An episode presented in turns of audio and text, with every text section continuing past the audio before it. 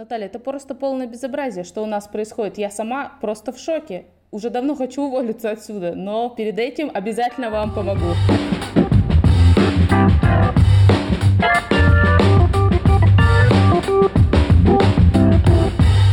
Всем привет! Это подкаст «Оставайтесь на линии» от компании UseDesk.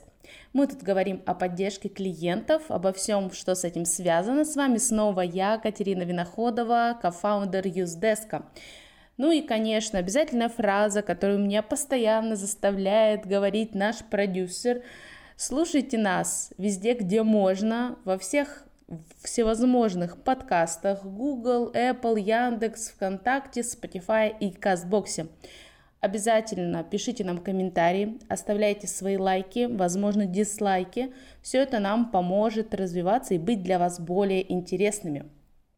Итак, Сегодня у нас в гостях Наталья, руководитель поддержки прогрессивного сервиса CheckMe. CheckMe – это сервис для управления вашим здоровьем. Они помогают быстро и без очередей проходить обследование. И, кстати, мы уже делали вместе с ними опросы в нашем телеграм-канале. Ссылку оставим в описании. Наконец-то добрались до записи нашего выпуска. Ну что же, поехали. Привет, Наташа. Всем привет. Рада сегодня быть с вами. Итак, Наташ, в первую очередь хочу спросить тебя, в принципе, про ваш сервис, что вы делаете. Насколько я знаю, вы соединяете клиентов и клиники и помогаете людям стать здоровее. Хотите вылечить всю нашу страну? Это очень ценно, я думаю. А расскажи, почему клиенты обращаются в CheckMe, в чем удобство и какую поддержку вы, они получают? Потому что, насколько я понимаю, вы такая чисто сервисная компания, и а, ваша задача это наладить правильно все процессы да, между клиникой и э, пациентом и коммуникации. Немного о CheckMe. Мы технологичная компания, которая создала сервис для управления здоровьем. И наша миссия действительно спасти как можно больше людей, прививая культуру регулярных проверок. Для вас мы договариваемся с клиниками на пакетные предложения. И обследование, соответственно, выходит дешевле до 65%, чем если бы вы пришли в клинику и прошли те же самые обследования по прайсу клиники. А как мы создавали чекапы? Как мы разрабатывали составы? А, над разработкой составов, над программой работали терапевты из ведущих медицинских университетов Сеченовского и Пироговского. Мы подобрали, включили только нужные анализы и обследования по стандартам Минздрава и по клиническим международным рекомендациям. То есть э, тот необходимый минимум, который нужно проверять для того, чтобы быть уверенным, что все в порядке. Либо получить э, какие-то направления на дополнительные обследования, на дополнительные анализы либо на каких-либо узких специалистов. А, мы сотрудничаем с клиниками. Врачи в клиниках – это профессионалы. Они непрерывно все работают над повышением квалификации, придерживаются стандартов доказательной медицины. Что это такое? Это золотой стандарт для медиков всего мира, в котором а, доктор, врач опирается на имеющуюся твердую доказательную базу. Сами чекапы проходят а, в два этапа, два дня. В первый день вы сдаете анализы, проходите необходимые исследования, а, на которые потратите 15-30 минут. Во второй день за 30-45 минут вы пройдете врачей по результатам анализа. Мы для вас активно работаем в том, чтобы подключить как можно больше клиник а, в любых городах, как в любых районах, для того, чтобы вам было удобно выбрать клинику, которая вам ближе к работе, ближе к дому, не тратить время на дорогу. И на себя мы берем всю сервисную составляющую по записи клиента в клинику, мы уточним расписание, а, выстроим оптимальный график посещений и уже все это передадим вам. На все возникающие вопросы ответит наш отдел заботы, это наши координаторы клиентского сервиса, они помогут вам определиться с записью, если нужно будет, а, запишут вас на какие-то дополнительные исследования. Расскажем вам о подготовке, напомним вам о приеме, если будет необходимо, мы перезапишем и перенесем ваш прием. А, это очень удобно на самом деле, что не нужно самому напрямую контактировать с клиникой, дозваниваться до а, колл-центра, уточнять а, какие-то вещи. Расскажи, пожалуйста, в чем особенность поддержки клиник? Потому что у вас сложная задача, вы с одной стороны поддерживаете и клиентов, и клиники. Вот э, по клиентов мы тут постоянно разговариваем со всеми, все в принципе более-менее понятно. Э, ну, про это я тебя еще э, дополнительно спрошу, но вот про поддержку клиник, наверное, э, самое интересное. Какие особенности? В ЧЕКМе есть отдельный отдел по работе с ЛПУ, лечебными учреждениями. Мы договариваемся о встречах, мы обсуждаем наши программы, наши прайсы, и мы всегда в контакте. Так как клиники – это тоже наши партнеры, с которыми мы поддерживаем э, хорошие доброжелательные отношения. Это также наши клиенты, которые предоставляют нам возможность э, нашим же клиентам получать услуги. Поэтому Клиники-партнеры имеют доступ э, к контактам наших руководителей, руководителя клиентского сервиса, ко мне, к руководителю отдела ЛПУ. Если возникает какой-либо вопрос, то всегда обращаются. Мы информируем и предупреждаем клиники о записи клиента. То есть э, отсылаем им гарантийные письма, делаем контрольные звонки с напоминанием. Если есть необходимость, напоминаем о том, как нужно работать с нашей компанией. Да? Для всех администраторов клиник у нас есть памятки, а, которые мы разработали, мы отправили в клиники, чтобы при возникновении какого-либо вопроса они могли посмотреть ответы в этой памятке. Если вопрос не решен, то можно позвонить нашим координаторам в наш клиентский сервис, можно позвонить напрямую мне или напрямую руководителю отдела по работе с ЛПУ. Учитывая, что мы обеспечиваем для клиник поток пациентов, так как клиентам интересен наш сервис, интересно такое именно прохождение программы, такая забота о здоровье, то многие клиники, многие сетевые клиники обращаются к нам с запросом на то, чтобы мы их подключили к нашему сервису.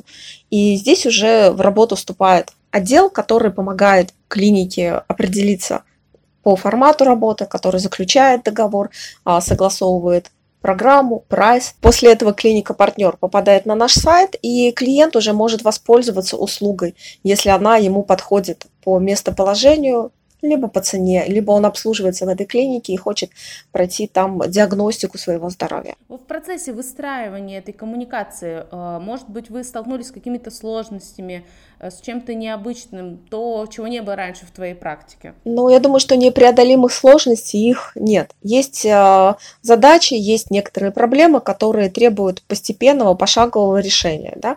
Либо быстрой какой-то коммуникации, решения вопроса, либо составления, скажем, там, какого-то структуры, структуры действия в определенной ситуации. Поэтому нет, сложностей непреодолимых нет. Есть э, вопросы, которые на которые мы отвечаем. А если это клиника новая, если это большая сетевая клиника, либо это лаборатория, то у них очень много сотрудников. Соответственно, не все они могут быть оповещены о а, нюансах работы с нашим сервисом. Мы проводим разъяснения, мы а, также еще раз можем повторно выслать эти памятки, проговорить то, как мы сотрудничаем и при необходимости выехать на место и помочь на месте потому что мы также заинтересованы в том, чтобы клиника-партнер получала хорошую обратную связь от нас. А, ты мне еще рассказывала, до этого мы с тобой созванивались, про то, что вы общаетесь с ними по телефону, бла-бла-бла. Расскажи сейчас про это основная коммуникация с клиниками – это коммуникация голосом. Она действительно выстроена на взаимодействии по звонкам в колл-центр, в отделы сопровождения, в отделы по работе с юридическими лицами. А, это скорее требования, это скорее привычный формат работы партнеров. То есть они привыкли общаться голосом, им так удобно, соответственно, мы а, даем то, что они запрашивают. Но помимо этого у нас есть а, письма, которые, с которыми при помощи которых мы с ними коммуницируем. То есть даже все проговорив голосом, даже подтвердив запись пациента, мы в любом случае отправим еще и гарантийное письмо, мы в любом случае отправим им еще и напоминание о приеме нашего клиента, а, потому что это добавляет устойчивости, это добавляет стабильности в отношениях. А вот интересно, именно э, стандарт общения с клиниками и с клиентами как-то отличаются? Может быть, э, в каких-то каналах коммуникации или в каком-то tone of voice пресловутом? Да, здесь есть различия, потому что многие наши клиенты предпочитают все же текстовые коммуникации посредством там, мессенджеров. Это может быть чат на сайте, из мобильного приложения, это WhatsApp, Telegram, все, что удобно клиенту. Мы общаемся с ним а, в том канале и в той коммуникации, которая удобна именно для него. А, для клиник больше удобна коммуникация голосом, и мы также, так как это наш клиент, клиент-партнер, мы придерживаемся а, того, что если удобно, мы будем общаться с выбранным вами каналом. А tone of voice а, в целом одинаков. Это всегда доброжелательность, это всегда открытость, желание помочь, это эмпатия. А, должно быть еще конкретное понимание, что, где, когда, как для нашего клиента, так и для клиники. Не должно быть никаких двояких пониманий ситуаций и возможностей трактования, скажем, того, что мы несем. Если есть вариант, что вы записаны в такое-то время, значит, так и должно донестись и до клиента, и для нашей клиники, и до нашей клиники. С нашим клиентом, который хочет воспользоваться услугой, мы будем общаться столько времени, сколько ему необходимо, чтобы он получил ответы на все свои вопросы, на все свои запросы и даже чуть больше. Да? Мы расскажем ему, как добраться, мы отправим ему все напоминания, а, расскажем о всех подготовках к исследованиям, а, как нужно прийти, как быть подготовленным для того, чтобы пройти то либо иное обследование. Если это необходимо, мы можем предложить дополнительные записи. То есть э, сколько времени клиенту нужно для общения, столько мы и будем с ним общаться. А, при общении с клиниками чуть другой вариант только в том, что мы уже зная, кого и куда записываем, озвучиваем конкретное время, дату и подтверждаем это. А почему выбрали именно э, голосовой канал общения с клиниками? И сразу ли э, вы пришли к тому, что с ними нужно разговаривать голосом? Ну, естественно, мы пробовали разные варианты и пришли к тому, что клиники предпочитают общаться голосом да, а, руководители по работе с юридическими лицами, да, отдела сопровождения. А, ну, тот же самый колл-центр, который для многих сетевых компаний, он просто объединен. Там происходит все общение голоса. И единственное, что уже при подтверждении и выяснении всех а, вариантов, всех нюансов записи, мы всегда дублируем то, что было проговорено в наших а, письмах сопровождения, в наших гарантийных письмах, в наших направлениях и а, в наших напоминаниях о том, как с нами нужно сотрудничать и куда обращаться при возникновении вопросов. Ну, насколько я понимаю, для клиник вообще такая коммуникация с каким-то там сервисом непонятным, она э, довольно-таки новая, необычная, непривычная. Как вообще э, вы э, налаживаете эту связь, как э, доносите, что вы важны и полезны, чтобы от вас э, не отмахивались, и, в общем, как вам удается до их сердечек достучаться? Ну, на самом деле здесь есть а, вопрос к тому, что когда ты начинаешь работать с новой компанией, всегда возникают какие-то вопросы. Когда мы были новым сервисом, а, многие клиники не знали, как работать. Сейчас чекми уже на слуху и с нами хотят работать, поэтому а, я думаю, что уже а, многие вещи отработаны по взаимодействию, по коммуникациям. Мы достаточно часто встречаемся с представителями клиник. Мы делаем обязательно такие встречи, чтобы проговорить все, что у нас сейчас есть в сотрудничестве, как мы можем его расширить, как мы можем его улучшить. Да? И мы всегда открыты к диалогу, готовы прийти на помощь и помочь выяснить ситуацию, если есть такой запрос от клиники. Наши координаторы, как мы говорим, отдел заботы, а, они всегда на связи с клиникой и помогут разобраться в ситуации, если это необходимо. А есть ли у вас какой-то сформированный тон в voice общения? А, если да, то как он формировался и как вы, самое главное, самое интересное, отслеживаете, что сотрудники вообще его придерживаются? Да, конечно, есть tone of voice, и прежде всего для сотрудников он в том, чтобы это было желание помочь. Это доброжелательность, это не конфликтность, это выяснение запросов, потребностей и ответы на все вопросы, которые задают наши клиенты. А, для сотрудника клиентской поддержки очень важна эмпатия. А, очень важно быть открытым, очень важно обладать skills. То есть это то, что делает сотрудника действительно хорошим, незаменимым и полезным э, на этом участке работы, скажем так. То есть у вас, по сути, есть э, четко выстроенный процесс, по которому вы э, делаете этот контакт как можно более гладким между клиникой и клиентом. Мы несем клиенту, что он всегда может обратиться к нам за помощью, и мы ему, естественно, поможем.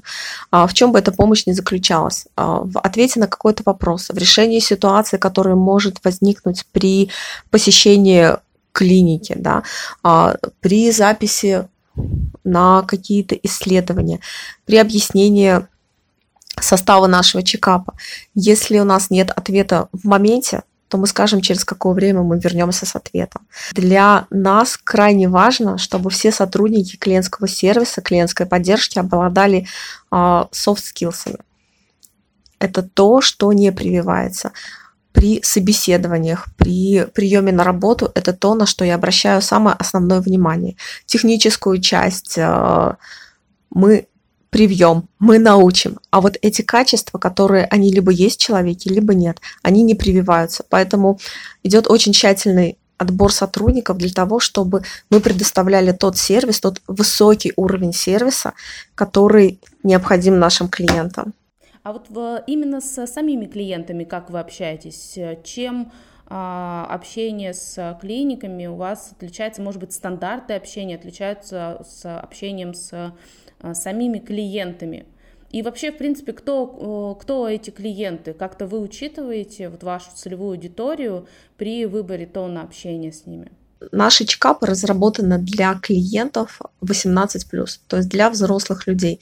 Соответственно, наша целевая аудитория – это все взрослые люди больше, наверное, а, обращений это 25 плюс людей, когда человек уже сознательно приходит к тому, что нужно превентивно заботиться о своем здоровье, то есть делать какие-то вещи, которые обследования, когда тебя еще ничего не беспокоит, но ты должен убедиться в том, что все в порядке. А, сейчас очень популярна теория поколений, когда для разных поколений немного разный подход. И, конечно, общаясь и зная, кто наш клиент, мы придерживаемся этой теории. Я считаю, что это наше отличие, скажем так. И, наверное, повторюсь, что со своими клиентами мы общаемся то время, а, которое необходимо именно им, чтобы получить ответы на все свои вопросы, да, и даже чуть больше, чем они хотели, возможно, спросили или только думали о том, чтобы спросить, но уже они это получили. А с клиниками общение также всегда очень доброжелательно, но оно более конкретное и оно менее растянуто по времени. То есть выясняется запрос, происходит запись, запись подтверждается, и на этом мы уже общение, скажем, на данном этапе прекращаем. Потом мы позвоним уже с напоминанием или с уточнением ситуации. А, ну, ты вот упомянула руководство и инструкции. Вообще, э, это такой дискуссионный вопрос э, сейчас в сообществе клиентского сервиса о том, нужно ли а, давать кучу инструкций сотрудникам, чтобы они шаг влево, шаг вправо от них не отходили, либо наоборот предоставить им свободу общения и возможность э, самим принимать решения в каких-то нестандартных ситуациях. Расскажи, как у вас это развивается, и если можно, чуть-чуть э, может быть, ты приоткроешь завесу тайны и расскажешь, что у вас э, написано в руководстве, может быть, какие-то основные принципы общения с клиентами. Также у наших сотрудников есть все необходимые регламенты, инструкции по работе с клиентом и по работе с клиниками. Да, я знаю, что эти жаркие э, дискуссии по поводу того, что нужны регламенты, нужны инструкции или не нужны, идут э, активно, идут достаточно давно. А, на мой взгляд, когда приходит сотрудник, он должен понимать, по каким правилам работает компания, а, каких э, требований нужно придерживаться при общении с клиентами, при произведении записи, да, и на любых других участках. Поэтому инструкция – это такая отправная точка, к которой наш сотрудник может всегда обратиться, чтобы знать, как нужно, как должно быть правильно. Естественно, нет такого, что он должен обязательно разговаривать по скрипту и не отходить там никуда грамотная речь, большой словарный запас – это то, что позволяет сотруднику быть вариативным, да, поддерживать разговор с клиентом на хорошем, на высоком, достойном уровне. Но я считаю, что как отправная точка, инструкция, регламент, она просто необходима, иначе э, сотрудник будет просто теряться и не знать, как поступить, как поступить правильно. Он всегда может обратиться и посмотреть, э, если у него возник вопрос, на которого нет ответа, он обращается уже к своему непосредственному руководителю. А, так что здесь золотая середина. Инструкция – это и не зло, и не добро. Оно должно быть а, как отправная точка, на что можно опираться. Такой вот пласт. И дальше уже идет э, работа непосредственно с клиентом, то есть под его запрос. Соответственно, в руководстве, в инструкциях для наших сотрудников описаны этапы взаимодействия, расписаны, как происходит запись на те или иные программы, как мы работаем а, с теми или иными партнерами. То есть та необходимая информация, без которой, я считаю, невозможно будет работать хорошо и правильно. А я сама как бизнес-тренер, тренер навыков со своими сотрудниками провожу обучающие э, такие занятия, на которых мы отрабатываем ситуации, э, отрабатываем навык общения и навык того, как стать лучше при определенных запросах клиента. А вот какие показатели поддержки в итоге вы оцениваете? Какие-то KPI, какие вы ставите? Ну, для нас основные показатели это все-таки силы ответа, то, что мы быстро реагируем на запрос клиента, и это NPS наша а, по работе с клиентом. То есть насколько он нас оценивает, насколько ему было комфортно работать с нами, какую он дает обратную связь. Для нас это самые основные показатели, на которые мы ориентируемся. То есть самые важные показатели – это индекс, индексы лояльности и удовлетворенности наших клиентов от взаимодействия с нами. А, как они нас будут рекомендовать, готовы ли они воспользоваться еще раз нашим сервисом. Все для нас это крайне важно. Скорость ответа на запрос, чтобы наш клиент не был в ожидании а, очень долго. Это тоже один из самых важных показателей, на котором мы всегда работаем и обращаем внимание. А можешь рассказать о ваших лайфхаках набора сотрудников? Может быть, есть какие-то особенные вопросы или задания для соискателей? Как вы вот этих эмпатичных, классных ребят отбираете? Ну, если мы возьмем а, резюме, практически любое резюме соискателя, то там будет написано стрессоустойчивость, коммуникабельность, а, доброжелательность. И вот это то, что нужно проверить а, при собеседовании, так ли это на самом деле. Для этого существуют кейсы. То есть ты предупреждаешь сотрудника, что сейчас дашь ему какой-то определенный кейс, разыграешь с ним ситуацию, где ты будешь в роли клиента, он в роли человека, который предоставляет тебе услугу, и уже смотришь на его реакции, которые очень хорошо проявляются именно вот в таких ситуациях, когда он не говорит о том, как надо было бы поступить или как он думает, что нужно поступить, а проявляет себя и поступает тем или иным образом. А вот набор сотрудников я провожу сама, потому что для меня именно для меня крайне важно качество а, этих людей, которые будут в моей команде, которые будут предоставлять а, тот сервис, тот уровень сервиса, который необходим. Но ты можешь э, рассказать э, какой-нибудь один кейс, который ты проверяешь на собеседовании? А, я думаю, у нас уже, наверное, сложилась такая рубрика, когда Катя пробуется в различные компании, все мне задают кейсы, и я пытаюсь устроиться куда-то. Вот давай для меня какой-нибудь кейс. Да, давай мы с тобой разыграем такой кейс. А, ты приходишь устраиваться ко мне на работу, а, в клиентскую поддержку, и я даю тебе задание, что я клиент, пришла в частную клинику на прием, ты администратор клиники, и складывается такая ситуация, я представляюсь, говорю, здравствуйте, меня зовут Наталья, у меня на 13 часов а, терапевт, ты смотришь запись, видишь, что этой записи нет, не существует. И вот твои действия – да, внесем такие добавки э, в кейс, что свободный врач не может принять. Я говорю тебе дальше, в смысле вы меня не записали? Девушка, вы понимаете, что я сейчас отпросилась с работы, у меня обед, у меня 40 минут обед, уже 30 минут, я должна была потратить на прием у врача. В смысле вы не видите мою запись? То есть в данной ситуации сотрудник, а, соискатель, точнее, предупрежден о том, что это кейс. Это не стресс-интервью, на котором ты ни с того ни с сего начинаешь на него агриться, да, а это именно кейс, ты его об этой ситуации предупредил. И он будет действовать так, как он умеет. Да, он не знает, возможно, нюансов работы, а, именно на этом месте работы, где он должен настроить, где он будет работать, да, куда он устраивается.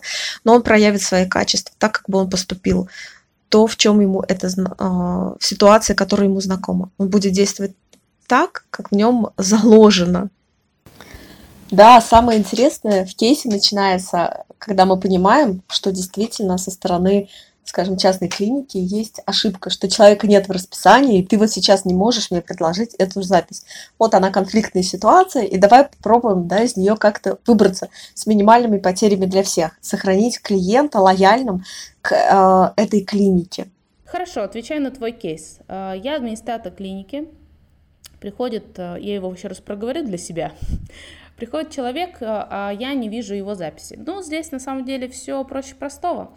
В первую очередь не нужно показать э, человеку, что у него нет записи, и попробовать эту проблему решить как-то без его включения. Так как я примерно предполагаю, куда он записан, а, я могу связаться, например, с врачом и узнать, есть ли у него кошка прямо сейчас принять этого человека. И запись просто ему эту создам. Наталья, без проблем, сейчас мы все для вас устроим. Буквально одну минуту звоню терапевту. Алло, терапевт, а, что делаешь? Сейчас тебе подойдет Наталья в 12.30. У тебя а, а, все свободно, все в порядке? Он говорит, например, да. Если он говорит да, то у нас кейс решается хорошо. Я говорю, пожалуйста, надевайте э, бахилы и проходите к врачу. Э, он, этот кабинет расположен на втором этаже, повернете направо, налево э, и постучитесь. А, если же он говорит, что э, у него окошек на данный момент нет, а, я говорю Наталье, вам говорю, Наталья, а, что я говорю? Сейчас, подождите, это все ты вырежешь. Самое интересное. Все, я уже не знаю, что ответить. Моя стрессоустойчивость уже куда-то убежала очень далеко. Я вам говорю, Наталья, сейчас я все решу, вижу, что окошко занято, что-то на данный момент произошло, но вы не переживайте. Наталья, это просто полное безобразие, что у нас происходит. Я сама просто в шоке. Уже давно хочу уволиться отсюда, но перед этим обязательно вам помогу.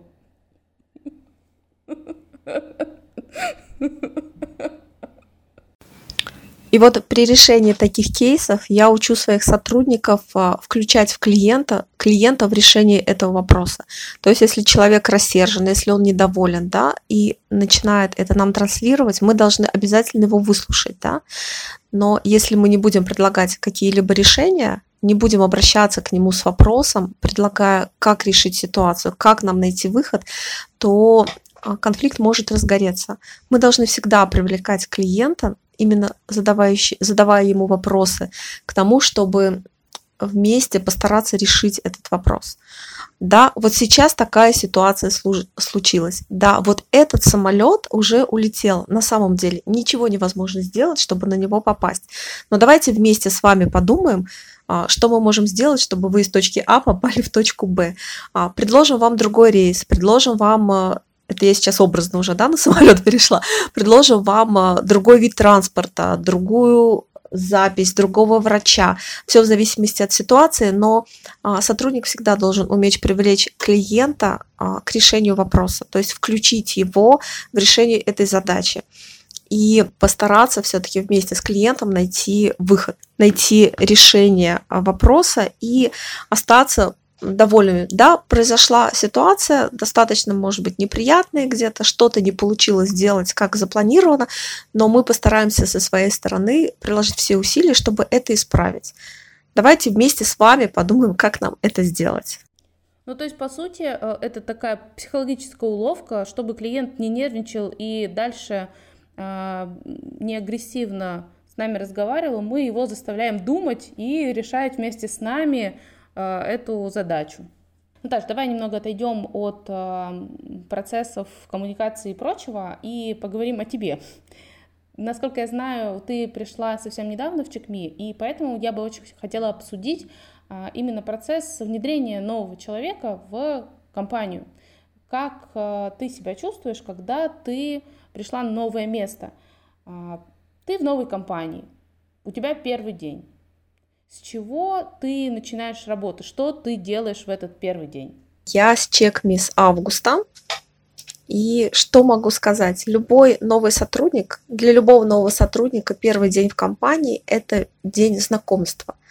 Это анбординг, когда ты принимаешь дела, когда ты знакомишься с обстановкой, с коллегами, когда ты смотришь на то, какие приняты коммуникации и взаимоотношения именно в этом коллективе. А, это интересно как раз вопрос, э, когда ты приходишь работать линейным сотрудником, у тебя есть шанс отсидеться где-то в сторонке, тихонечко, э, помолчать, что-то почитать, а когда ты приходишь руководителем, тебе обязательно нужно представиться всем – и вот э, я помню, когда я приходила руководить в новую компанию новым руководителем, э, то я первым делом написала ребятам письмо, мы работали удаленно. А, тогда еще Zoom не был моден, скажем так. А, рассказала им, что я пришла, кто я такая, какие у нас планы, цели. А, расскажи, как а, ты встречаешься с новой командой, вот как раз а, какие твои советы, чтобы уменьшить вот этот стресс? Это встреча, звонок, письмо, что именно ты им говоришь? Может быть, рассказываешь про себя или нацеливаешь их на какие-то новые свершения? Конечно, для команды, у которой произошла смена руководителя, есть стресс он всегда присутствует, поэтому моя задача как руководителя первоочередно снять этот стресс, чтобы он не сказался на их стабильности, на их работе, на качестве их работы. И в первую очередь я знакомлюсь с командой чаще всего действительно это какой-то зум, да, а, мы общаемся, мы рассказываем себе друг о друге, я выслушиваю ребят, а, как давно они в компании, чем они занимаются, а, что им нравится, да, это такой ознакомительный экскурс, ознакомительная встреча с командой. Немного им рассказываю о себе. А, все, встре... А, все цели, все наши достижения, которые будут происходить, я обычно переношу на другую встречу, скажем, на вторую встречу, потому что первая, она должна быть так, снятием тревоги и снятием опасений у команды. Это делается для того, чтобы они могли дальше функционировать качественно да, чтобы смена руководителя не сказалась на качестве их работы, на качестве их поддержки и общения с клиентами. А приходилось ли увольнять людей из старой команды? Такой чувствительный момент всегда. Э, новый человек приходит, все меняет, и команда напрягается в первую очередь, потому что, возможно, начнутся чистки. Вот был ли у тебя такой опыт, и как ты с этим справилась, как, не знаю, может быть, объяснила, что там вы попрощались с человеком? Да, приходилось увольнять людей именно потому, что они не подходили именно на этот участок работы и не хотели со своей стороны предпринять какие-либо шаги на то, чтобы соответствовать. Это всегда болезненно. А, это болезненно для команды, это болезненно для руководителя, но руководитель, он видит цель, которую нужно достичь, а команда если сотрудник работает качественно, у него не должно быть опасений за то, что его а, уволят, скажем, да, у него не должно быть вообще опасений а, и даже мысли о каких-либо чистках. Если у него все хорошо, если с его стороны к его работе нет а, вопросов.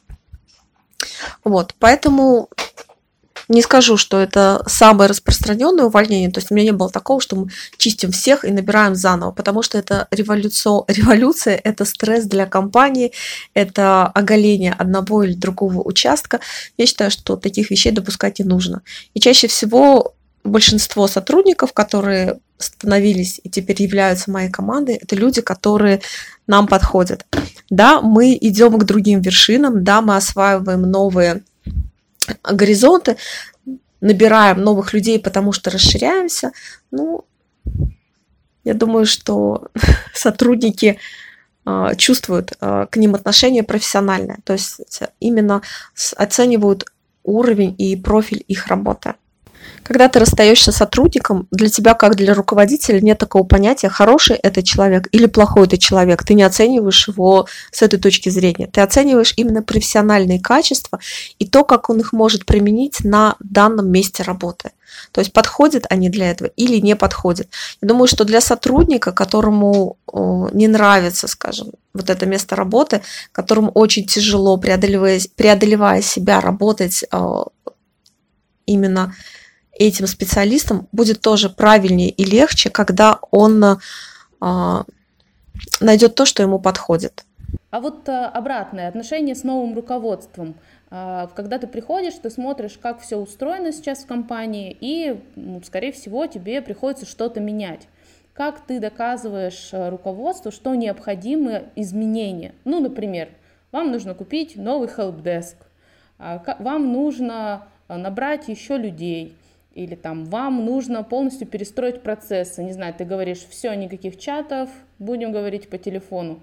А, и вообще, может быть, ты это не согласовываешь с руководством, там у вас есть э, полное доверие друг другу и карбланш на любые действия, но когда речь заходит о каком-то там дополнительном финансировании, да, отдела поддержки, то приходится, да, э, каким-то образом аргументировать эти траты. Вот э, как ты доказываешь, что нужно что-то менять.